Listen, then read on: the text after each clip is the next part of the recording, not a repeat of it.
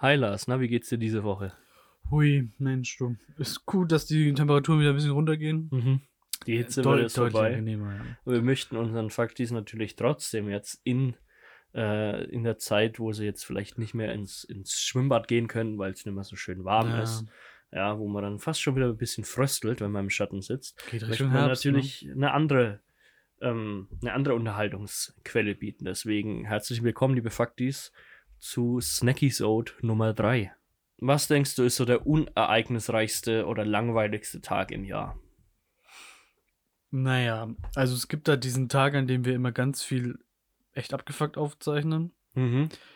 Der ist es nicht. Ja, der ist sehr anstrengend für dich. Der ist herrlich. Das ist mein Lieblingstag im ganzen Jahr. Da habe ich ganz viel Spaß. Aber hau, hau mal einfach Hm. ähm, irgendein Datum raus, ähm, wo du denkst, na, das ist wahrscheinlich so die Zeit im Jahr, wo auf der ganzen Welt am wenigsten passiert. Oh, das ist. Müsste dann wahrscheinlich der 25.12. sein. Ja, ist, ist ne, nicht richtig. Ähm, Ach, schade.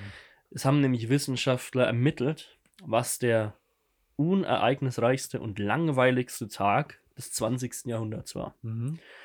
Und ähm, nachdem er alles Mögliche durchforstet hat, alle historischen Aufzeichnungen aller Herren Länder, kam er zu dem Schluss, der 11. April 1954 Das- ist der langweiligste Tag des 20. Jahrhunderts. Da ist kaum was passiert. Da gab es nur, also das Einzige, was da, was da passiert ist, war, dass unspektakuläre Wahlen in, den, in Belgien abgehalten wurden Pah. bei denen die Sozialisten gewonnen haben. Ähm, ein wenig bekannter Professor für Ingenieurwissenschaften wurde in der Türkei geboren. Mhm. Ähm, und sonst nichts. Niente, nada, nichtig, gar nichts. Hochgradig, hochgradig peinlich, wirklich. Wie sieht es denn für den restlichen April aus? Das ist kein.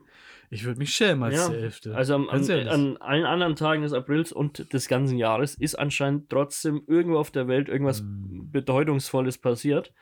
Der Tag ist halt wirklich der langweiligste Tag des Jahres. Was aber natürlich irgendwie wieder eine Ironie in sich trägt, dass wir jetzt über diesen Tag sprechen, äh, dass er ja trotzdem irgendeine Bewandtnis hat. Ja. Weil jetzt ist er der langweiligste Tag, was ihn halt zu einem interessanten Tag macht. Stimmt, das ist halt. Ein Das ist halt- krasses Paradox, das wir gerade hier aufgezeigt Da können haben. wir ja auch gleich wieder den nächsten Tipp für unsere Faktis ableiten beim nächsten Tinder-Date. Ja. Wenn ihr dann denkt, Mensch, der gegenüber, der ist ja genauso langweilig wie der 11. April 1954, Mhm. Dann senkt ihr euch das nächste Mal vielleicht. Moment, vielleicht gebe ich da doch einen zweiten Blick, nutzt nochmal eine zweite Chance und schau mal, vielleicht steckt da noch ein bisschen mehr dahinter. Wahrscheinlich nicht. Hm. Im Grunde ist es trotzdem stinke langweilig. Ja, falls wir auch einen Faktis jemanden haben, der am 11. April 1954 geboren ist, ähm, dann äh, tragt euer Geburtsdatum doch mal bei Wikipedia ein an dem Tag, weil äh, da ist noch Platz im Artikel. Ja, muss man aber auch dazu sagen, dass der Tag dadurch wahrscheinlich nicht sehr viel ereignisreicher wird. Ne? Mhm, ja, Da musst du dir aber auch im Klaren drüber sein. Du, der das gerade einträgt. ja. Du, ich habe jetzt Mhm. äh, tatsächlich noch einen sehr ereignisreichen Tag vor mir. Oh. Deswegen würde ich jetzt schon mal wieder zusammenpacken und wir sehen, uns los, dann, okay. ja, wir sehen uns dann nächste Woche wieder zur äh, vierten Snacky-Sode. Okay, cool. Ciao Lars, ciao liebe Faktis. Ciao.